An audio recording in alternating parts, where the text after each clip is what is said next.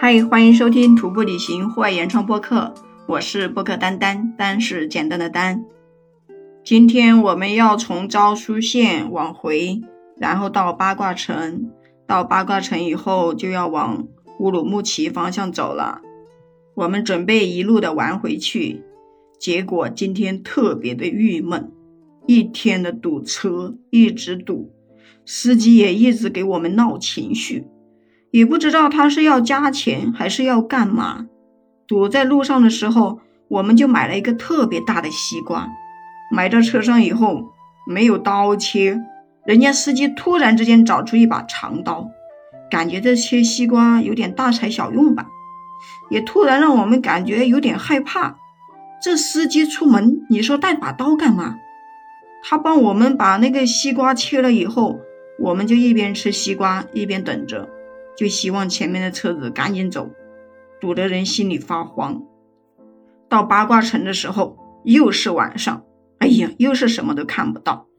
然后那个司机就带我们找住的地方。今天景点什么都没看到，一天都在路上，心情也不好，大家都很郁闷，感觉在这新疆玩也太不容易了，整天的时间都是在坐车。司机带我们到了一个庄园住宿。庄园里面有那个蒙古包，也有酒店，可以自己选择住哪里。我们就选择了那个蒙古包，六个人一起住，五十块钱一个人。有些是夫妻的，他们就去住了那个酒店。这个庄园还挺大的。我们把东西放到蒙古包以后，就出来吃饭。等我们收拾好出来的时候，都已经晚上十点多了。人家庄园里面又把那个厨师。叫起来做饭，然后人家说没有多少菜了，因为现在太晚了，也买不到菜。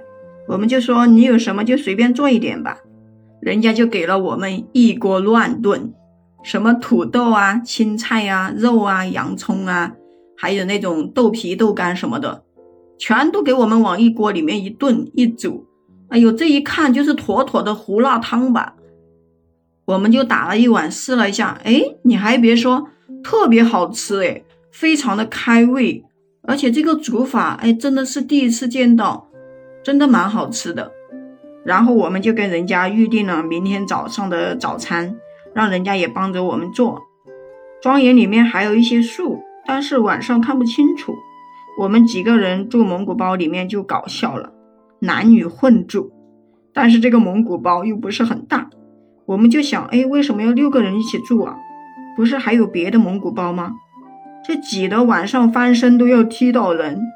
如果是在雪山的条件不好的情况下，这种问题我还能接受。可是这个有别的蒙古包，干嘛还要混住？当时我没有说出来，我怕别人不高兴。别人都忍了，我一个人说话，人家会不会觉得我特别的矫情？我这东西还没收拾好，还没有准备睡呢。嘿。人家旁边的人都已经打起呼噜来了，哎呦，我在想，这些人睡觉的速度是不是也太快了？我们还没有开始睡，他们就这样打呼噜，那我们没睡的人怎么办？一直听着呼噜声，不要睡觉吗？结果还好，我就这么听着那个呼噜声，听着听着的，自己就睡着了。